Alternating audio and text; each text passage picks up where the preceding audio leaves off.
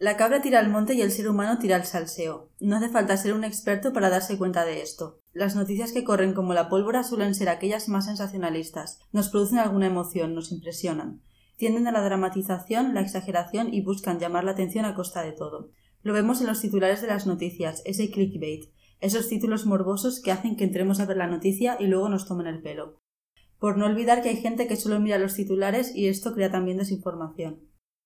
También quiero mencionar que a veces los propios medios no utilizan fuentes fidedignas y la fuente de sus noticias es el Mundo Today.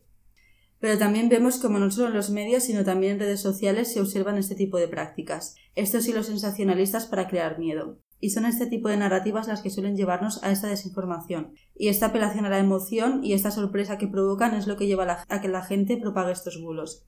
Te llega la típica cadena de WhatsApp y la compartes con tus contactos. Muchos de estos bulos, que pueden venir en un sinfín de formatos, imágenes, vídeos, etc., nos ofrecen una narrativa de causas y consecuencias, y la verdad que es algo que nos gusta, saber que alguien tiene el control de la situación, que tenemos a alguien a quien echarle la culpa.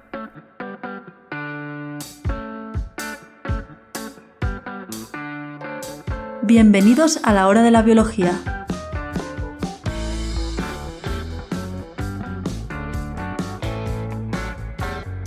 Buenas, bienvenidos al nuevo podcast La Hora de la Biología. En este podcast trataremos de comunicar de manera amena resultados científicos del campo de la biología. Pretendemos divulgar los últimos avances de la biología, pero también trataremos temas con cierta antigüedad siempre que nos parezcan interesantes. En un principio se trata de un podcast semanal, donde unos cuantos jóvenes investigadores nos reuniremos para comentar diferentes publicaciones científicas.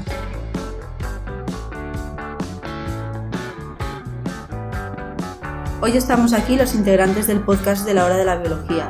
Empezamos nuestro podcast con la intención de divulgar estudios científicos del ámbito de la biología porque creemos que es importante acercar la ciencia a la sociedad y estar informados respecto a temas tan delicados como la salud. De momento somos cinco integrantes. Primero entraré a definir qué es un bulo. Según la RAE es una noticia falsa propalada con algún fin. Y si he dicho propalada, no es un error, es una palabra que no conocía. Eh, propalar significa divulgar algo oculto. Desinformar también eh, se puede definir como dar información intencionadamente manipulada al servicio de ciertos fines. Hay ciertos fines detrás de estos bulos, al menos de sus creadores, porque sus secuaces simplemente puede que se lo hayan creído y por esto lo divulgan.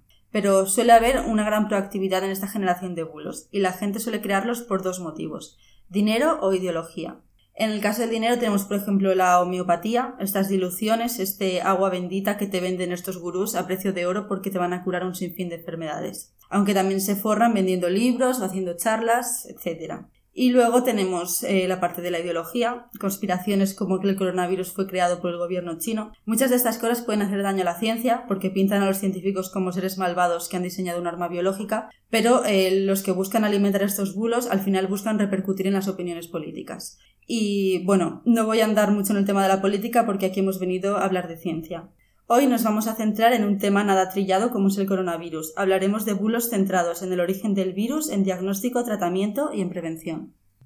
Ojalá solo fuera simplemente agua bendita lo que venden estos gurús, chamanes, eh, directores del movimiento anti la ciencia establecida hasta el momento que nos quiere engañar y matar problemas cuando no lo que están vendiendo no es homeopatía, no es un guisante disuelto en una piscina olímpica que luego te lo dan y te pueden curar del resfriado, sino como creo que va a comentar, si no me equivoco, Samu Oriol más adelante, cuando lo que te están vendiendo es lejía en un tarrito y te piden que te la estés bebiendo para curarte de algo.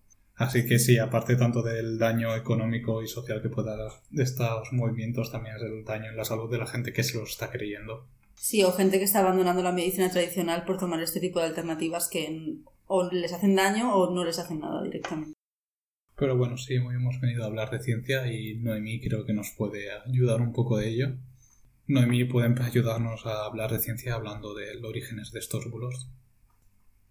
Bueno, creo que ha hecho muy hype. Eh, sí que es muy importante lo que ha comentado Elena de de que existen muchos bulos, unos son peligrosos, otros, bueno, están ahí no tan peligrosos, pero siguen siendo mentira. Entonces, creo que esto también representa un poco el trabajo que supone la ciencia, no es un trabajo de meses o de años, no se tiene un resultado inmediato. Y es lo que estamos viendo, ¿no? Que se prueban tratamientos, que estos tratamientos pues, se ve que no son tan eficaces como se tenían en un primer momento, etcétera. Que eso no es mentira, eso es verdad, pero que es un procedimiento. Y con respecto al origen del virus, lo que me gustaría comentar es que, bueno, de todos los bulos que hay, que son muchísimos, los he diferenciado como la creación de virus en el laboratorio, ya sea del gobierno que sea, y de esto hay dos eh, teorías, ¿no? Una que fue fabricado, diseñado genéticamente eh, como arma biológica y el segundo fue que se investigaba del virus y eh, hubo un escape de, de este virus. Cada teoría tiene su conclusión. Y el otro es el comentado movimiento 5G. Trata sobre que las ondas mm, radiomagnéticas son capaces de transmitir el virus, aunque no sé muy bien cómo piensan ellos, cómo son capaces de transmitir el virus. Pues también he recopilado una serie de, de artículos de periódicos, de titulares que me han llamado la atención, como Estados Unidos se defiende de la insinuación china de que su ejército creó el COVID-19. Bueno, aquí ya veo un error, simplemente el COVID-19 es la enfermedad, no es el virus. Así que también el titular está mal escrito, aparte de toda la teoría conspiranoica.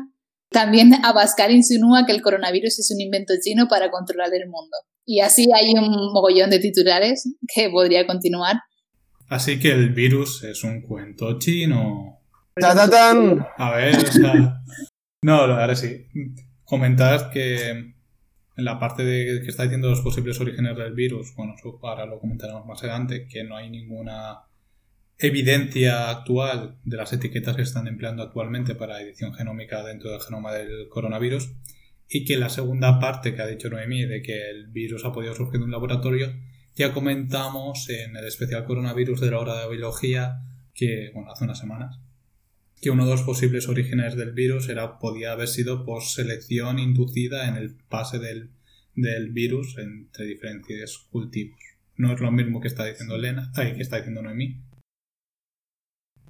como Pablo también ha comentado, y lo comentaré ahora posteriormente, estos titulares y estos bulos han obligado, bueno, lo que es parte de su trabajo, considero yo, ¿no? En plan, los científicos desmentir o exponer argumentos contra estas teorías, porque en, realidad, desde mi punto de vista más personal, tener dudas sobre el coronavirus, ya sean sobre el 5G o lo que sea, no es erróneo, simplemente que tienes que argumentar.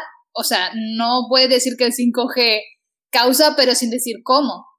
En dudar está bien, pero tienes que argumentarlo y tienes que argumentarlo como se hace la ciencia, rebatiéndolo también.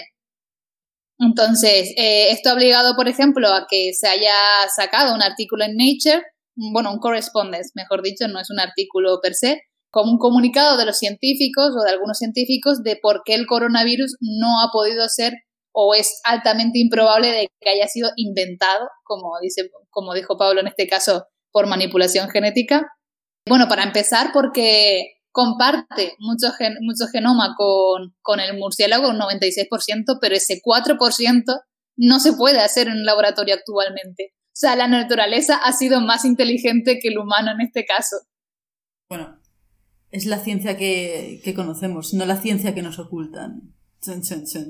Claramente en el área 51 la base secreta que hay bajo los Pirineos eh, aquí en España ya conocen técnicas de manipulación genética mucho más específicas y que no dejan huellas. Exactamente. Bueno, Pablo, creo que tú tienes Twitter, ¿eh? No tienes el podcast. Escribes tus teorías conspiranoicas ahí. ¿eh? o sea, han llegado por parte de los reptilianos. Claramente. Ninguna de las tonterías que estamos diciendo actualmente en el podcast es cierta. Así que no utilicéis estas palabras para decir que investigadores científicos del podcast apoyan la teoría de que los reptilianos existen. Por contra, tenemos argumentos validados por los científicos de que prueban que el coronavirus haya sido altamente, o sea, improbable de que haya sido inventado. Principalmente porque existe muchos genomas de animales como murciélago o el pangolín que existen en la naturaleza, que también tienen coronavirus con una alta frecuencia, por tanto, Mm, si estuviese inventado no, no habría porque sería totalmente nuevo. Y segundo, cuando se crea un virus, normalmente se coge un virus plantilla, por así decirlo. Decir, un virus que ya existe y que lo vas cambiando.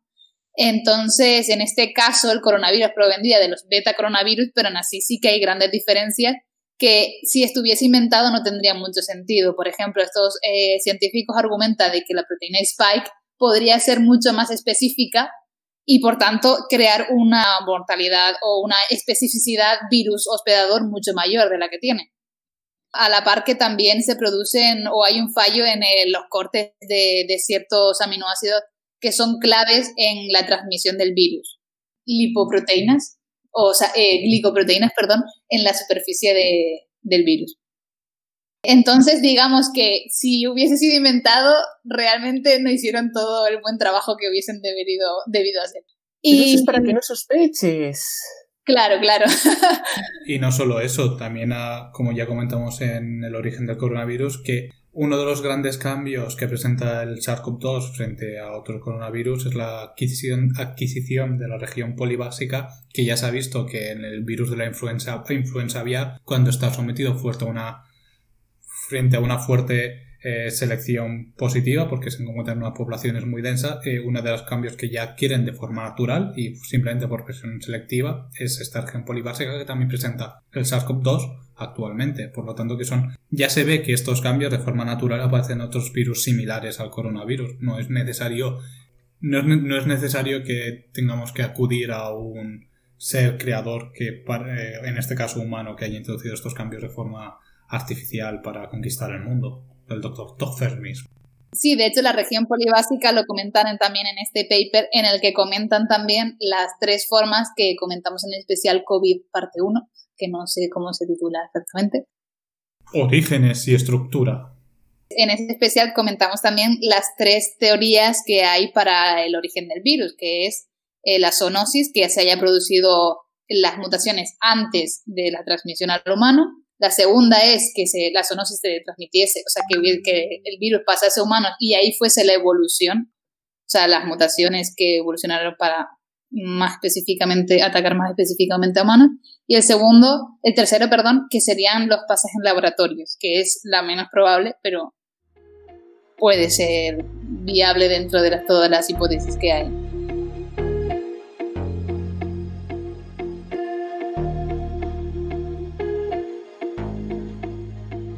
En este caso, si hablamos más lo del pase, por ejemplo, para lo que hemos comentado de la región polibásica, sí que tendría bastante sentido de que se pudiera adquirir simplemente por presión selectiva de pases. Pero obtener al mismo tiempo los cambios necesarios que aparecen en la región de unión al receptor, que es la proteína espiga, y además al mismo tiempo conseguir la región polibásica, es más improbable. Ahora, pero puedes hacerlo primero un pase para conseguir una cosa, poniendo una selección hacia cierta cosa, y luego con esos virus que hayas conseguido hacer otra segunda selección. Podría suceder. Pero, ya estamos siendo muy mal pensados. Y hay que ser muy mal pensados. O sea, es mucho Ten más. en cuenta de que también estamos viendo esto con respecto a los síntomas que tenemos ahora y cómo, y cómo sabemos que funciona el virus ahora. Pero diseñar eso en mente a lo que puede pasar es muy complicado o sea, no es lo mismo cuando ya lo tienes, el decir, ah, podría hacer esto, que estar pensando, a ver cómo puedo hacer daño. Es mucho más difícil. Y en este caso estamos pensando, o sea, cuando hablamos de lo de los pases, estamos hablando que no es de forma dirigida, simplemente sucedió al azar en los procesos, en los diferentes cultivos que estaban empleando los investigadores de Wuhan. O sea, las mutaciones suceden al azar, pero claro, puedes hacer que esta selección que la naturaleza, o sea, lo que llamamos selección natural, puedes aplicar algo para aplicar una selección artificial, ya, pero también el proceso de cómo seleccionar, o sea, técnicamente y biológicamente es plausible, podría suceder, pero también, o sea, tienes que darle muchas vueltas también en plan de cómo voy a, en plan de tienes que dar muchas vueltas para decir cómo, o sea, voy a aplicar una selección artificial para que el virus adquiera alguna mejora para la infectividad de las células, pero después, ¿cómo seleccionas esas poblaciones víricas que han conseguido este cambio? Sería complicado. A ver, son los, los virus que, que se hayan podido reproducir son los que han podido entrar en las células humanas. Ya, pero es que vas a tener, como siempre, vas a tener una población bastante diversa dentro de este cultivo bacteriano. Sí, en este no sería bacteriano. No sería bacteriano. Sería cultivo de células humanas, pero bueno. Es complicado. Y en el paper que comenté yo, por ejemplo, no decían que iba a ser debido a que con la idea de crearlo simplemente que por selección artificial de los cultivos que estás aplicando el ser humano al hacer los pases, sin dirigirlo nada, podían adquirir este tipo de mutaciones.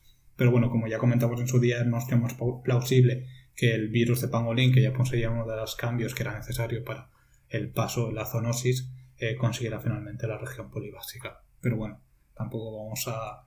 Estamos refutando bulos, mejor... Sí, mejor no, alimentar los bulos. O sea, sería plausible, pero sería muy complicado y también sería o sea, ser muy mal pensados cuando realmente puede ocurrir una zoonosis, que es lo más sencillo. O sea, lo más parsimonioso, por decirlo de alguna manera. Y también tirando también, sí, a la mala idea, digamos que, o sea, necesitas el virus plantilla, como dije, pero hay muchos virus plantillas mucho mejor que el coronavirus, capaces de matar mucho más y también camuflarse mucho mejor. Entonces, de tú crear un arma biológica no coges el coronavirus como, como base.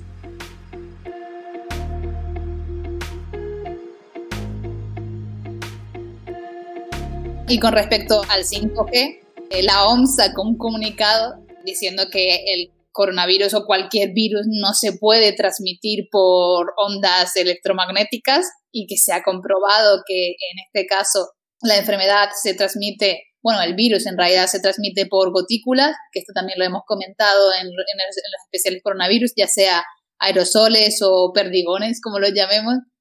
O sea, aerosoles es una cosa y perdigones es la otra. ¿eh? que sonó como si fuese un sinónimo. Entonces, digamos que, están haciendo esa función de que tanto científicos como entidades eh, internacionales, gubernamentales y demás hagan ese trabajo de recabar la información y desmentir también esos bulos. Pero aquí, en este caso, lo que impresiona es que la gente tiene más fe en creer en un tippet random de YouTube que ha subido, que no tienes ni los títulos de quién es ese investigador, porque creo que había un doctor, no sé qué, no sé cuánto, que estaba comentando, por ejemplo, que el virus había surgido por, el 5G, que por la frecuencia que, eh, que tiene el 5G es capaz como de hacer algunas reacciones en plan del estilo Oparin Mendel eh, y Miula, creo que era, que eran capaces de generar materia orgánica y de esta materia orgánica por principios prebióticos generarían un nuevo virus que es como te está diciendo una persona que no conoces nada, que no tiene ninguna validez ni tanto científica ni, científica, ni de autoridad cuando está diciendo eso, antes de querer a un gran número de científicos independientes que están en todo eh, en su día a día investigando, en, general investigando y ahora sobre todo investigando sobre el coronavirus, que ya conocen de dónde deriva, qué cambios tiene, cómo se está transmitiendo y el, más o menos el porqué del coronavirus, y entidades gubernamentales de, ámbito eh, mundial, como es la Organización Mundial de la Salud. O sea, mejor creer a alguien que no conoces nada de él que alguien que tiene una validez a la hora que está diciendo. Aquí ya no estamos hablando de que todas las medidas y todos los comunicados que hayan tomado, tanto a nivel científico los investigadores independientes y la, y la OMS, hayan sido lo más acertado del mundo, pero bueno, en ese sentido es una no sé, mejor creer en alguien que sabes que puedes creer en él que en alguien que no tienes ni idea de quién es, no sé. El problema aquí radica en lo que comenté anteriormente, que la gente quiere una, una causa ya y una solución ya. Y el problema está en que crear datos que hacen los científicos requiere tiempo. Crear un bulo no, crear un bulo es meterte en internet e inventarte cualquier cosa. Entonces, en tiempo, los bulos salieron antes. Y la gente se creyó eso pues porque no tiene base científica, porque de hecho también leí por ahí, pero no me he metido porque no es mi tema, que, eh, bueno, pero tiene sentido que el 5G no son antenas, por tanto, no tiene sentido que quemes una antena cuando el 5G no es una antena. Sí, pero ahí también tiene también mucho que ver lo, de, lo típico de la transmisión oral, cómo funcionan los bulos, ¿no? Que es como, bueno, bulos o la transmisión del conocimiento, entre comillas, desde los albores de la humanidad, ¿no? Eh, alguien te lo cuenta a ti, tu primo, tu tía, tu madre ha leído no sé qué, te cuenta a ti y así empiezan las cadenas de transmisión de bulos. Pero eso, que yo creo que, claro, crear ese conocimiento en el laboratorio de, hago un experimento hoy, me sale, no me sale, mañana lo replico, porque esa es otra que también hemos comentado. En la ciencia se basa en la reproducibilidad, o sea, no te, no te no te vale con hacer un experimento una vez y que te salga bien. Todo el mundo tiene que ser, capaz de replicarlo. Entonces, eso lleva tiempo y, claro, y eso se está viendo ahora. Entonces, el tiempo yo creo que es lo que ha hecho que los bulos Y sobre todo las medidas tardías. No solo eso, también por ejemplo en uno de los papers que estaba leyendo yo, que era la que empleaban teorías de grafo para modelizar los bulos del 5G coronavirus en los tweets de, en los tweets de Twitter, comentaban que también la, una de las que daba pie a la facilidad de, tan rápida de, como la capacidad viral que tienen los bulos de transmitirse es el formato en que lo aparecen. Normalmente son tweets muy cortos, son cadenas de texto que se envían por WhatsApp muy cortos, con mucha información resumida, eh, cosas muy bonitas que también dicen, o que finalmente son vídeos muy cortos, que es una persona científica que se las da de científico diciendo barbaridades, pero bueno, esos formatos que son de, de vídeos de minutos, algunos ni llegan, o cadenas de textos muy cortos con mucha información condensada y que es agradable de ver, por decirlo de una forma, o sea que es golosa, en plan las barbaridades que dicen, es mucho más fácil de leer por, la, por los muggles, público en general, más que la forma en que tienen los investigadores de transmitir su información, que finalmente, o sea, son papers que son difíciles de leer para la persona que no está adaptada a leer papers científicos, o libros de divulgación que finalmente van a tomar más gente que tiene un conocimiento ya en ese ámbito que personas muggles que no tienen. Eso también facilita la viralización de los bulos. E, es, es, por eso la importancia que tienen canales de divulgación científica como puede ser de Datum Blog, eh, La Gata de Rodinger, eh, Coffee Break, que es a nivel de podcast, o los libros de... O sea, toda la labor de los divulgadores científicos para dar a conocer la ciencia a los laboratorios. Es como una forma de combatir estos bulos. Conclusión. Los científicos necesitamos gente de marketing. Tal cual, o sea, necesitaríamos una asignatura en cuarto de carrera en marketing de divulgación científica, cómo transmitir tus resultados y cómo conseguir financiación. Porque al final también es eso, o sea, si tú tienes, por ejemplo, si tienes una fuerte base de divulgación científica, eh, por ejemplo, la Asociación Española de Investigación contra el Cáncer, la... ACEE, bueno, en eso... AECC. Sí, la Asociación Española contra, el Cáncer. La Asociación Española contra el, contra el Cáncer, AECC, trabaja muy bien esto, la verdad, o sea... Eh, facilita mucho eh, que las cosas, en los, la, labor investigadora que se está haciendo con sus fondos en los laboratorios, por ejemplo, en, ahora me viene a la cabeza el enlace, en bueno, no, creo que era el IVO, bueno, da igual. Eh, trabaja muy bien permitiendo que las labores de investigación que están financiando con sus fondos luego eh, se vendan bien. O sea, enseguida sale en, yo qué sé, en Antena 3 o en la tele, en los periódicos, ellos mismos en sus, en sus redes sociales, eh, tal investigadora que está trabajando con tal eh, con una fuente, una beca de la financiación de... de la Asociación Española contra el Cáncer, ha desarrollado un método para la detección de no sé qué. A ver, pero esto es lógico porque la gente que da dinero a este tipo de asociaciones quiere ver que luego hay una repercusión y que se ha utilizado el dinero para hacer investigaciones. Ah, Por eso, le dan tanto bombo. Pero es que los investigadores normales también deberían darle mucho bombo a las cosas que descubren. Sí, pero así facilitas primero lavar, no lavar la imagen, pero mejorar la imagen que tiene la, la ciencia en la sociedad española. Y luego que si has visto que por dar un euro al salir del mercado a una señora que está ahí con su chita en plan, esto es para la sociedad española contra el cáncer, dices, hostia, pues, ¿por qué no? Voy a darle las vueltas, los 57 céntimos que me han sobrado de la barra de pan, pues, para la investigar la ciencia. Que tampoco decimos que la ciencia española se tenga que financiar simplemente con las sobras de la compra del Mercadona. O sea, ahí ya tener la, todo el gobierno español debería reestructurar la financiación que tiene España, pero bueno.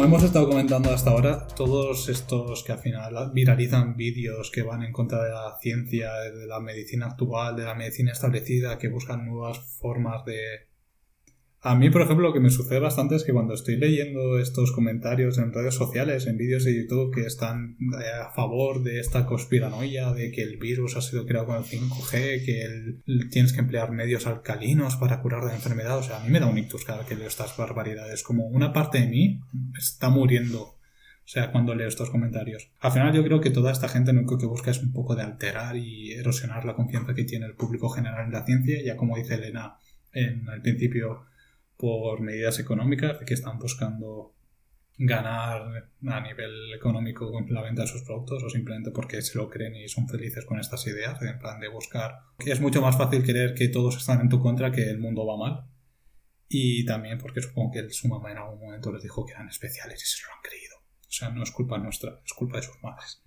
En fin, hay muchos de estos comentarios que dicen grandes barbaridades, como que carisma. Todos somos especiales y eso es lo que nos hace iguales. o Eso en el. Samuel Piquer Esteban. Estos, como ha comentado también Noemí, todos estos bulos se dirigen a diferentes ámbitos de la, de la investigación científica, sobre todo el coronavirus, su origen, su tratamiento, eh, cómo se diagnostica. Hay bulos para todos, o sea, hay barbaridades para todos los públicos, que puedes elegir tú la tuya favorita y tatuártela si quieres en el brazo. Una de las que he, estado eh, que las que he visto que me ha hecho mucha gracia es que Caris Mullis, el padre de la PCR, según ellos, comentó que no se podía emplear eh, la técnica de la PCR para el diagnóstico de, la, de grandes pandemias. O sea, en este caso de nuestra pandemia.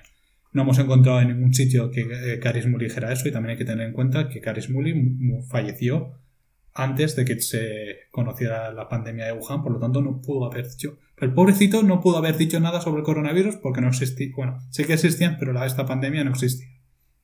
En general, los principales bulos eh, que los que voy a tratar yo ahora mismo hacen referencia a las técnicas de diagnóstico del corona- coronavirus, del coronavirus en- específicamente sobre las técnicas de diagnóstico mediante el uso de ácidos nucleicos, que es la famosa QPCR. Nosotros ya hemos comentado hasta la saciedad en este podcast.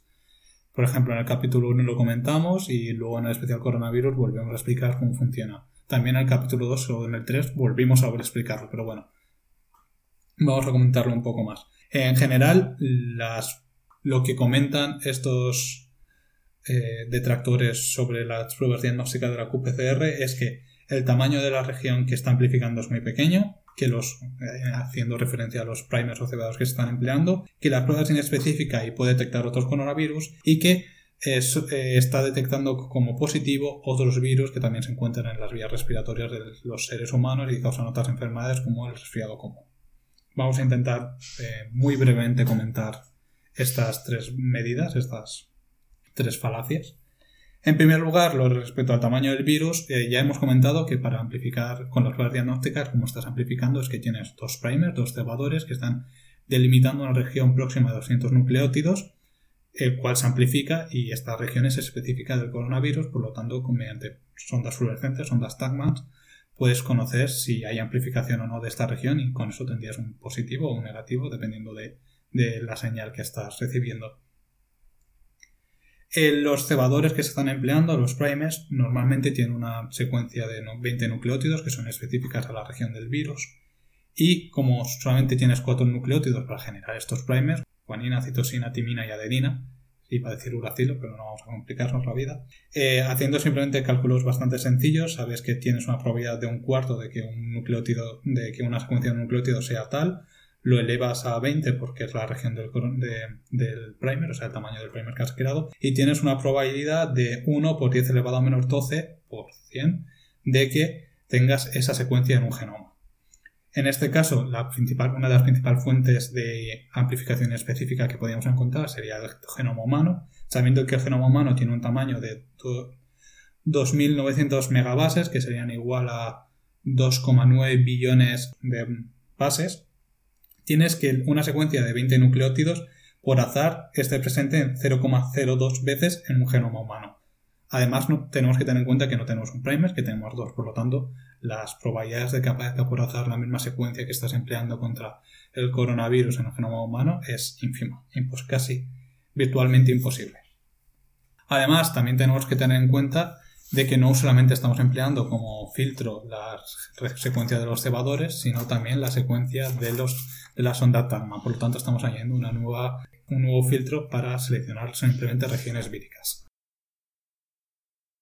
Eh, los detectores comentan que tenemos 50.000 millones de coronavirus en el ser humano y que por lo tanto eh, la PCR amplificaría cualquiera de esto y daría un gran número de falsos positivos. En fin, ya estamos hartos de escucharlo. Hay que tener en cuenta que los investigadores cuando diseñaron los primers buscaron regiones que fueran específicas del coronavirus. En este caso, los primers, los cepadores que están empleando para el diagnóstico, eh, usan la proteína de la espiga, la proteína, la proteína de la nucleocápside y la proteína de la replicasa, si no me equivoco.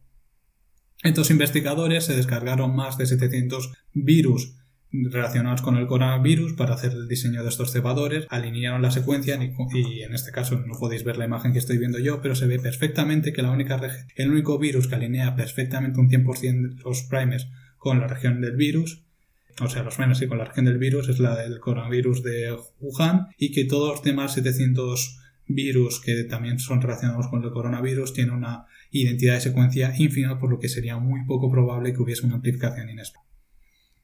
Esto también luego lo comprobaron mediante PCRs con diferentes aislados y vieron que todos andaban negativo. Y finalmente estos mismos investigadores que diseñaron los primers para la detección del coronavirus pidieron muestras a diferentes biobancos como puede ser el biobanco de Alemania, el de también un biobanco de, de unos hospitales de Reino Unido y del Hospital de la Caridad de Hong Kong, donde tenían más de 198 muestras tanto de esputo como de saliva como de sangre de pacientes que habían sido infectados con diferentes virus, o sea, intentaban recoger todos los virus típicos que puedes encontrar en las vías respiratorias de humano, como puede ser la, la gripe, que si no me equivoco está causada por la influenza, y probaron estos tres primers, o sea, estos tres pares de primers que estaban empleando para el diagnóstico del COVID para ver si tenían señal inespecífica y vieron que las 198 muestras que recogieron de diferentes biobancos tuvieron resultados negativos, que era lo que esperar porque ninguno de ellos estaba infectado con eh, coronavirus. También sí, o sea, tienen un control positivo con coronavirus para ver que la PCR estaba yendo bien. eso está claro que en la metodología propia de los laboratorios ya lo tienen recogido. En fin, como resumen de mi parte, comentar que los cebadores que se han elegido para el diagnóstico del coronavirus son específicos del coronavirus, que han sido eh, desarrollados pensando en que tienen que ser específicos en coronavirus y ha tenido un proceso de validación para saber que son específicos del coronavirus y no de otros virus. Y como pequeño inciso ya decir que en el caso de que hubiese una amplificación inespecífica de otras regiones, que por ejemplo que fueran de humano, eh, si hubiese, si, eh, si mapearan específica, completamente 100% con genoma humano significaría que todos seríamos positivos, no tendrías ningún negativo, todos seríamos falsos positivos. Y en el caso de que fuera inespecífica, simplemente estaría añadiendo más ruido y al añadir más ruido lo que tendrías es un diagnóstico, un falso negativo, no un falso positivo. Y con esto ya dejo a mi compañero Samuel que continúe hablando de bulos en el tratamiento y prevención del coronavirus, no me equivoco.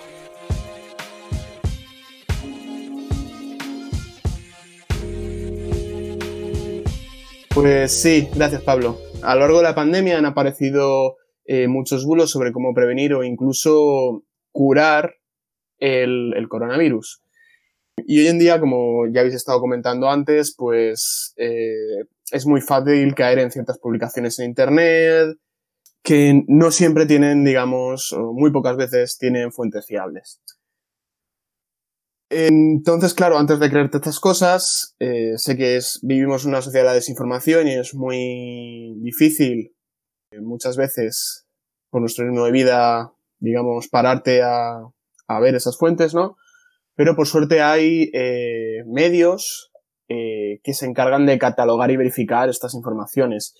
Uno de ellos, por ejemplo, es maldita.es, que a fecha de 28 de octubre eh, tiene un total de 810 bulos eh, desmentidos relacionados con el coronavirus y es en el que básicamente me he basado para hacer esta, esta parte de la sección. De, perdón, esta parte del, del programa. Eh, así como también organismos oficiales como puede ser la Organización Mundial de la Salud, ¿vale? Que tienen una página sobre consejos para la población acerca de rumores, donde también desmienten muchas cositas que han ido saliendo. ¿De acuerdo? Uno de los eh, bulos que más, con más fuerza ha salido y que también es preocupante sería el del clorito de sodio, como supuesto método de prevención o incluso como cura del coronavirus. ¿De acuerdo? Hay gente que ha promocionado y que está promocionando el clorito de sodio o productos eh, similares basados en él, como eh, la solución eh, mineral milagrosa, que bueno, dime de lo que presumes y de lo que careces, ¿no?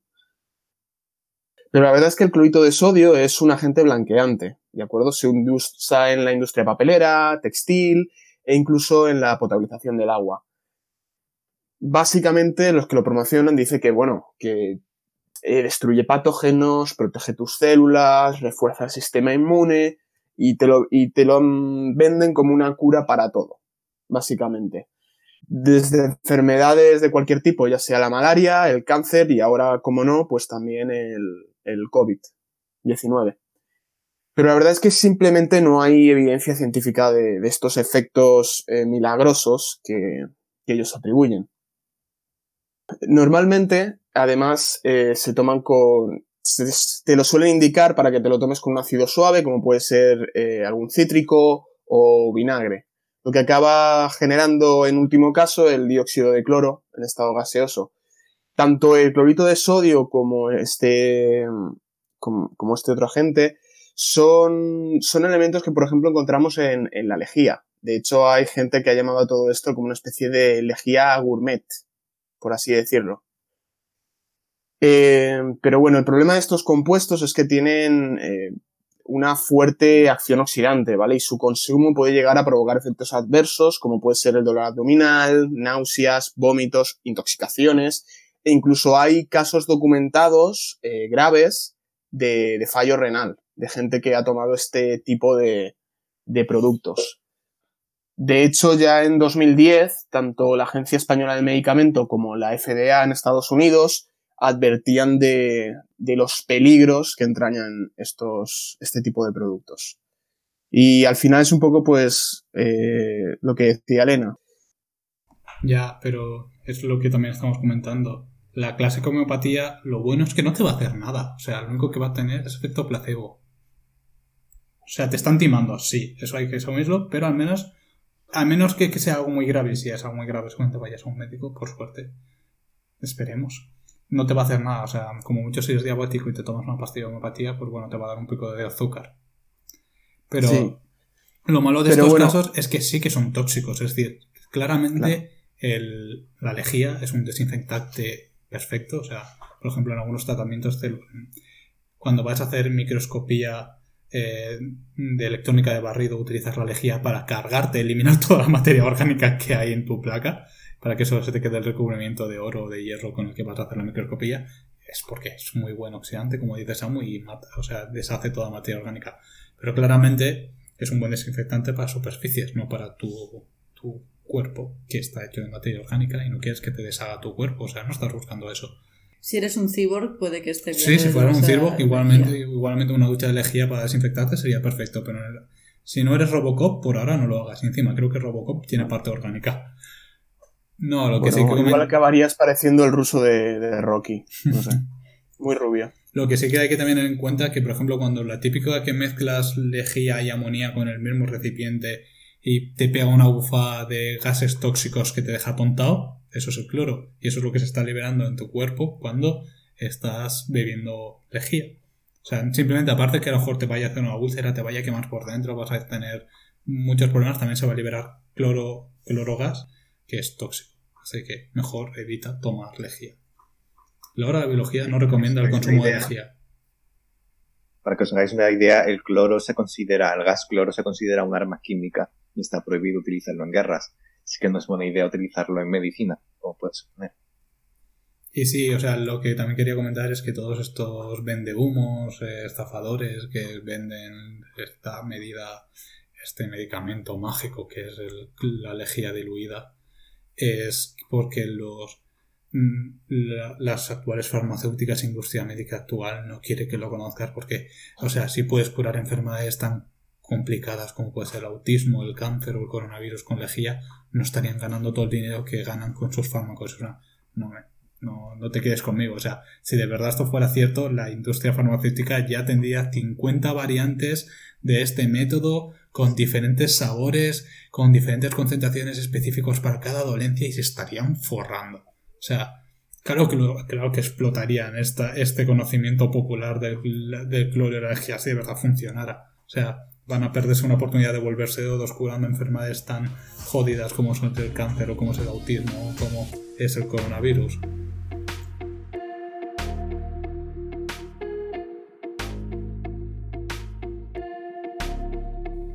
Bueno, y luego también tenemos eh, una serie de bulos que digamos son más eh, para andar por casa. Son los típicos, eh, entre comillas, remedios naturales y todo esto, ¿no? Por ejemplo, hemos en, en las redes han ido eh, circulando bulos como que si bebes agua, mucha agua o haces gárgaras con agua tibia y sal o vinagre, pues eso también previene la infección del coronavirus, ¿vale? Eh, la gente lo que básicamente salió como una imagen en, en redes que lo que te decían es que, claro, que antes de llegar a los pulmones, pues el coronavirus se permanece en la garganta durante días y que, claro, es en ese momento cuando la gente empieza a toser, le duele la garganta y todo esto, ¿no? Y que si te haces, y claro, como está ahí antes de, de llegar, ¿no? Que si te haces gárgaras con agua tibia y sal, pues, pues te cargas el virus. Pero esto es, esto es un bulo. Esto de nuevo es un bulo. ¿Vale? Eh, de hecho, hay declaraciones de, la OMS que dicen que no hay evidencia de que enjuagarse la boca con una solución salina eh, proporcione protección frente al coronavirus. Pero mm, también tenemos otros bulos similares, ¿sabes? La OMS también ha desmentido otros supuestos métodos de prevención similares, como puede ser eh, limpiarse la nariz con solución salina o utilizar el enjuague bucal. En este caso, la OMS sí que recomienda que si tienes, quieres tener un mayor porcentaje de éxitos en tus ligues nocturnos, si has tomado un poco de enjuague bucal y no apestas a alcohol ni a ni una litosis de, hace, de que hace 50 años no te has lavado la boca, pues sí que aún. No, no más bulos. Eh, lo que, lo que sí que había leído es que la gente está más guapa con la mascarilla puesta. De que te imaginas la parte de la cara eh, mejor, o sea, con mejores rasgos y ves a la gente más guapa por la calle. O sea, Oriol, ya hemos encontrado cómo va a hacerte medianamente atractivo. Yo por eso siempre llevo la máscara puesta. Pero desde el principio. Mascarilla, no, máscara directamente. sí. Lo que, lo que estás viendo ahora, eso no es verdad. Eres, todavía más feo. Una bolsa. Pues sí. Eh, y bueno, luego también tenemos, también han salido bulos relacionados con alimentos, ¿sabes? Eh, hay muchas publicaciones del tipo, cinco alimentos que te ayudarán a no contraer el coronavirus. O parecido. ¿Vale? Donde básicamente pues te dicen que te tomes cítricos, te tomes jengibre, chiles, incluso. ¿Vale? Entre otros, pues eso, que te dice que si te lo tomas, pues esto ayuda a reforzar el sistema inmune, te protege de la infección y bla, bla, bla. ¿vale? Pero la verdad es que a día de hoy ninguna organización sanitaria recomienda ningún alimento concreto entre sus recomendaciones para prevenir o paliar los efectos del coronavirus. De acuerdo, de hecho, por ejemplo, en esta página de rumores que os contaba de la OMS, eh, así como ejemplo, eh, ya tienen algunos desmentidos, ¿vale? Eh, añadir pimiento picante o chiles a tu sopa u otras comidas no previene ni cura el COVID-19. Y eh, aunque el ajo es un alimento saludable que tiene algunas propiedades antimicrobianas, no hay pruebas de que comerlo proteja contra el virus. A lo mejor el aliento a ajo ayuda a que la gente esté más, más eh, lejos de ti, pero eh, no, no, no funciona de esa manera. Y no olvidar que te defiende de todos los vampiros ocultos de esta sociedad. O sea, es una gran defensa contra los vampiros. Y así además los vampiros no se contagian cuando te chupan la sangre. Hay que pensar en ellos también, que los pobres no tienen la culpa de nada. Exactamente. Están arrasando con las reservas de los biobancos los vampiros de la época pre-COVID.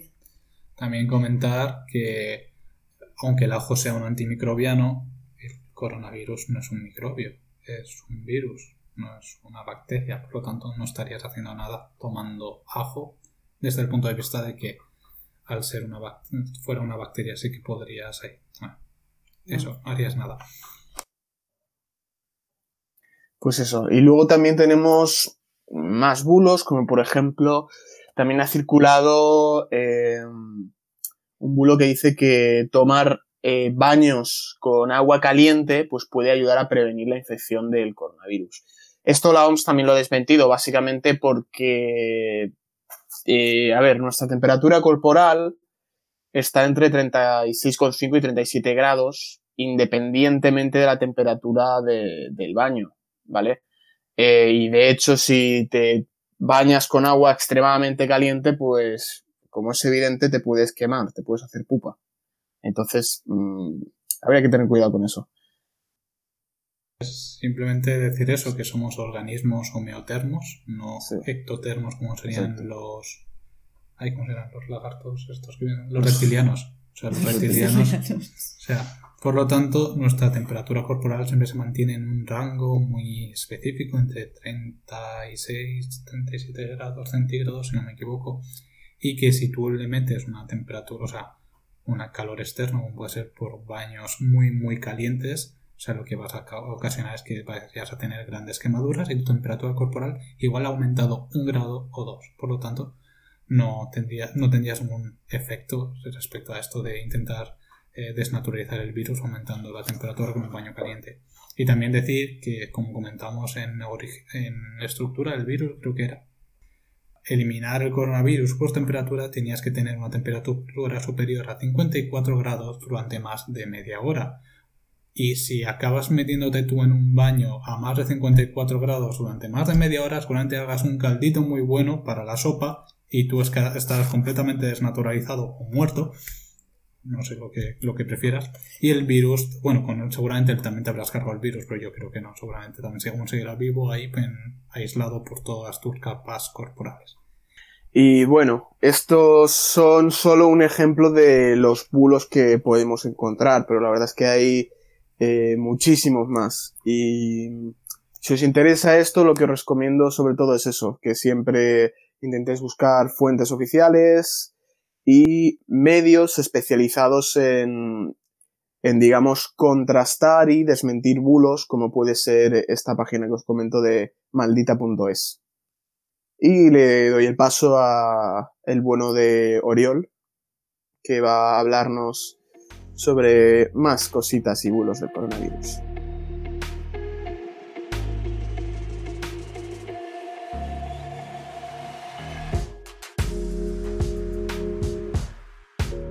En cuanto a la prevención, los bulos más comunes son los que se refieren al uso de la mascarilla.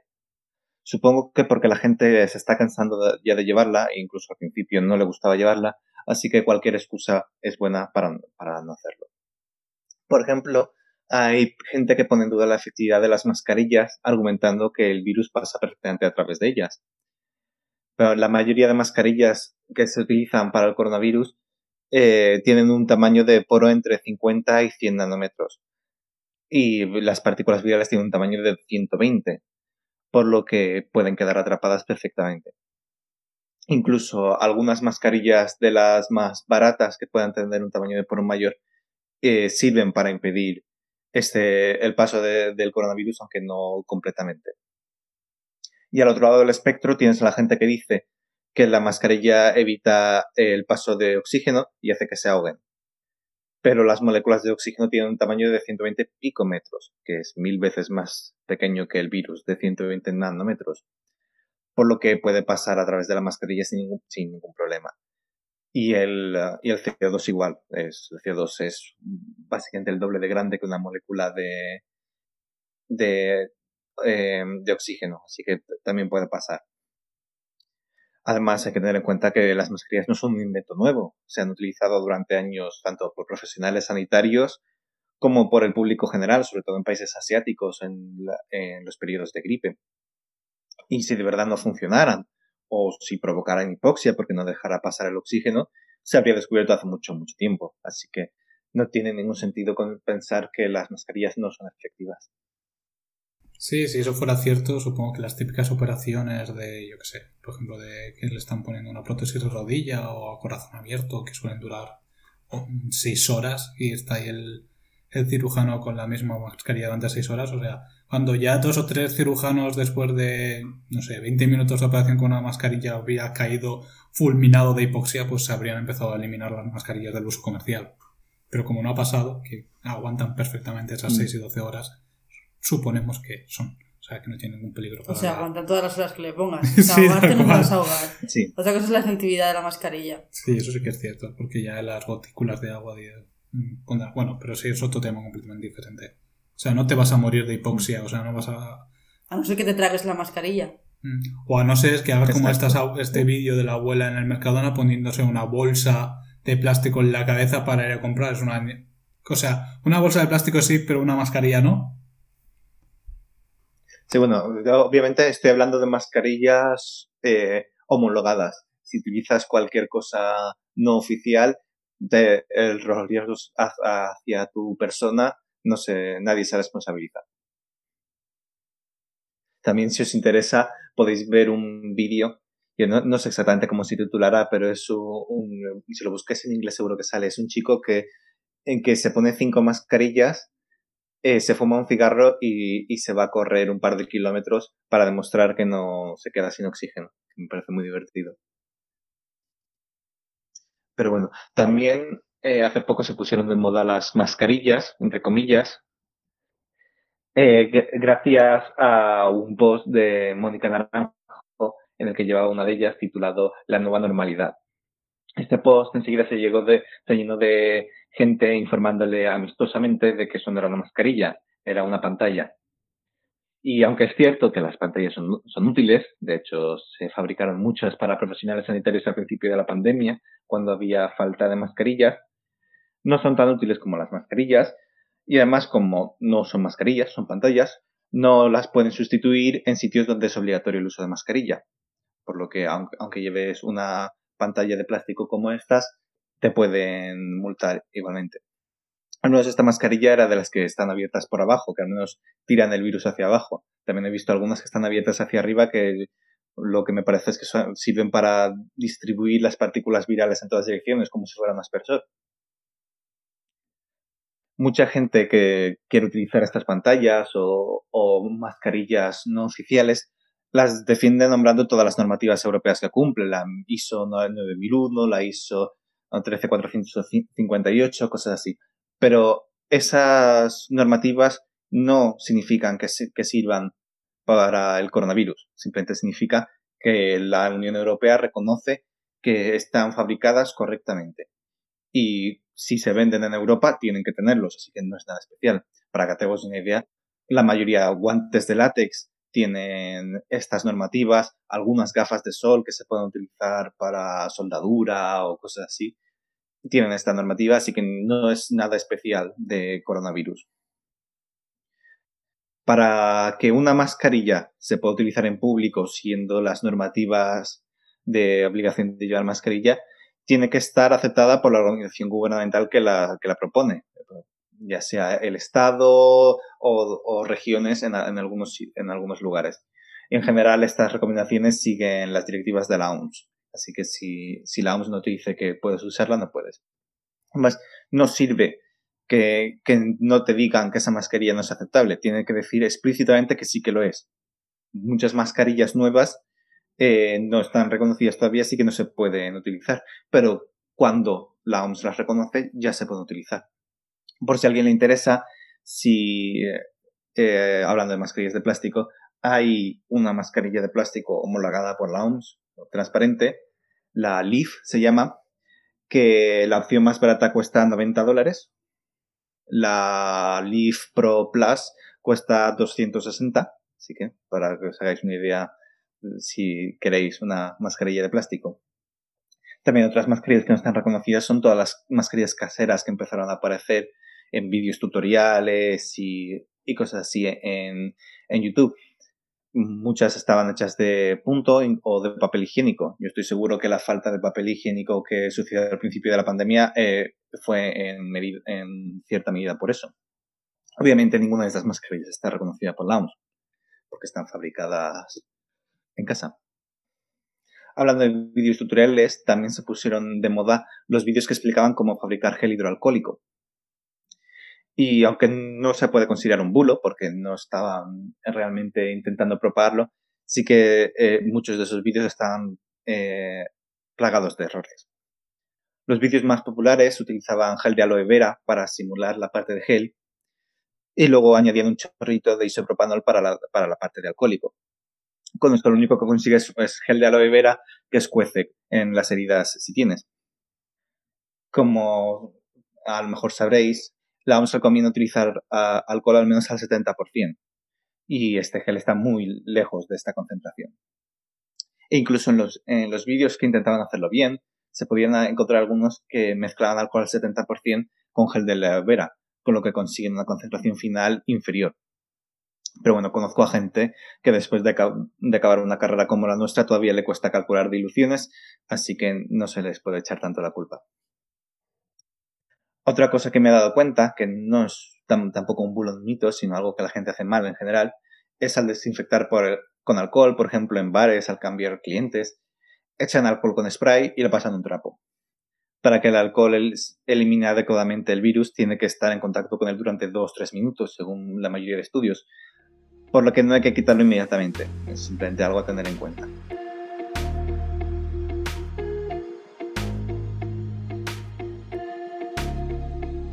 Otros bulos eh, relacionados con la prevención, menos prevalentes, porque son más, ya llegando más al, nivel de, conspiración, eh, son los relacionados con el distanciamiento social. Además es divertido porque han pasado de el distanciamiento social no es necesario porque el virus no se transmite bien por el aire, porque simplemente la luz solar lo, lo destruye y cosas así, a el distanciamiento solar no es necesario porque el, virus se transmite por el aire, sin importar la distancia a la que estés. Lo que hay que entender es que esta distancia de dos metros no es simplemente porque a los científicos nos guste ese número. Es la distancia a la cual llegan las gotículas de saliva cuando hablas, respiras, etc. Es que aunque no quieras mantener la distancia de seguridad por el virus, al menos hazlo por evitar perdigones. La segunda versión, la de que da igual la distancia a la que estés, nace del descubrimiento de que el virus también se puede transmitir por aerosoles, que pueden permanecer en el ambiente incluso horas después de que haya estado la persona infectada y se pueden mover por corrientes de aire. Si te expones al virus de esta manera, por aerosoles, te expones a una cantidad mucho menor del virus, lo cual se traduce en una menor probabilidad de contagiarse y si se llega a producir la infección, eh, se produce con síntomas menos graves. Por último, hay que mencionar el, mito de que simplemente no hace falta prevenir el virus y lo mejor es dejar que todo el mundo se infecte y para conseguir inmunidad de rebaño. Su argumento es que el virus no es tan grave y que la mayoría de la población sobrevive. Pero aunque eh, es cierto que la mayoría de la población sobrevive, tiene un índice de diferencia del 99,8%, dependiendo de, la zona y factores de riesgo, para que os os hagáis una idea, si de verdad dejáramos que el virus expandiera a toda la población humana, se estima que el número de muertes ascendería a 50 millones. Eso es el equivalente a la población de España. Y el número que quedarían con secuelas a largo plazo, eh, ya sea respiratorias, cardiovasculares, neurológicas, todo eso lo mencioné en, el especial de coronavirus que hicimos, todo, todas estas secuelas ascenderían a 350 millones, que es el equivalente a la población de Estados Unidos, más o menos. Y todo eso sin contar con secuelas que puedan aparecer más tarde y que por tanto no conocemos.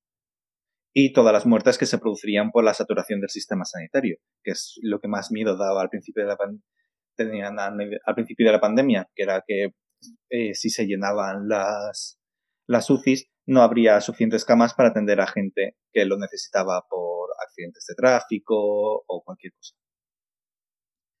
Os daréis cuenta que en esta parte de prevención no hemos mencionado los mitos sobre vacunas, pero creo que ya hemos oído hablar suficiente sobre los antivacunas y no hace falta repetirlo. Si os interesa mucho, puedo comentarlo en otro capítulo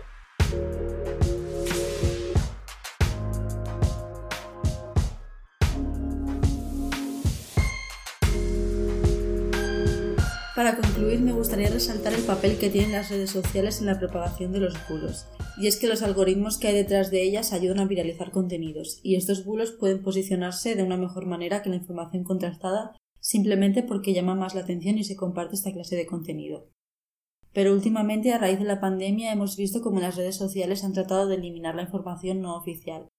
De la misma forma, los buscadores, si pones en Google coronavirus, no te lleva a páginas web pseudocientíficas, lo primero que te sale son eh, portales gubernamentales. Y llegado a esto nos podríamos preguntar, ¿por qué estos cortafuegos en redes sociales no se han puesto antes? ¿Por ser una situación tan excepcional como una pandemia? Quizás promover que la Tierra es plana no sea tan malo como promover que el coronavirus no existe, porque con tu opinión o comportamiento, si piensas que la Tierra es plana, no estás promoviendo un problema de salud pública.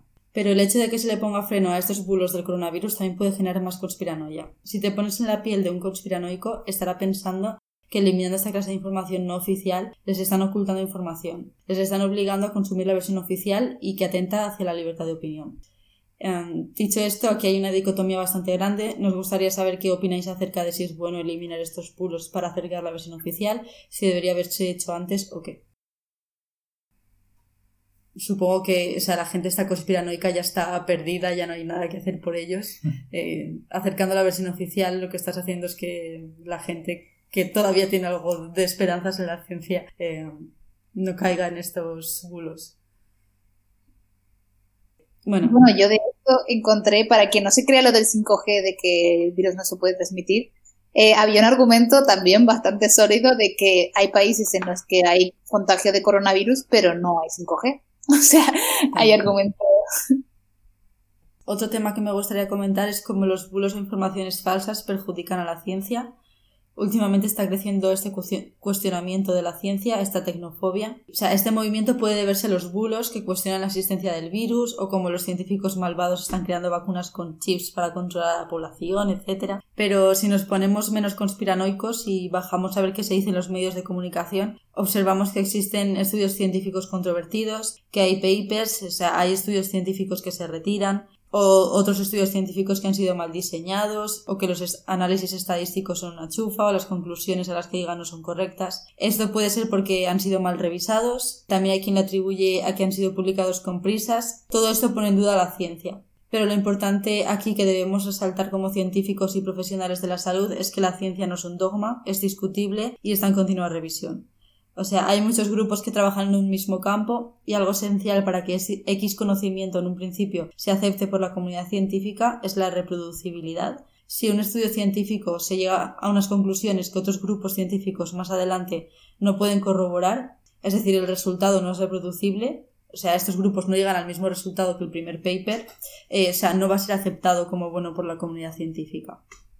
O sea, que se especula a principio de la pandemia que la hidroxicloroquina es buen fármaco para el tratamiento de, de, la COVID, no quiere decir que tras la revisión de muchos más pacientes y tras reunir datos en contra del uso de este fármaco no se pueda rechazar esta teoría. O sea, debemos hacer entender que la actividad científica es un proceso lento porque hay personas que las tres semanas de la pandemia ya están pidiéndole a la ciencia soluciones. Y esto no funciona así, no es magia, tiene sus procesos detrás y la producción científica se construye poco a poco. Por último, voy a dar unas claves eh, de, qué podemos hacer frente a una desinformación. Lo principal es intentar contrastar la información, buscar fuentes fidedignas y, muy importante, si vemos algo bastante llamativo, una buena estrategia es pararse unos segundos a pensar si esa información tiene sentido antes de compartirla. Otra cosa que podemos hacer es denunciar este contenido falso para que pueda ser eliminado. También frente a los conspiranoicos lo que podemos hacer es atacar al bulo con hechos, esto es mentira y aquí están las pruebas, hacer entender por qué y es lo que hemos tratado de hacer en esta charla, daros claves para poder explicar por qué algunos bulos del COVID son falsos. Luego si esa persona quiere seguir creyendo que la Tierra es plana o que el virus no existe ya es cosa suya.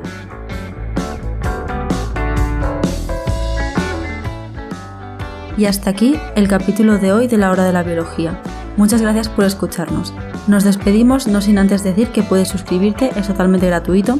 Y si tienes alguna duda o sugerencia, puedes dejarnos un comentario o si lo prefieres, puedes enviarnos un correo electrónico a la hora de la biología Os recordamos que el nombre de los artículos comentados los puedes encontrar en la descripción del capítulo.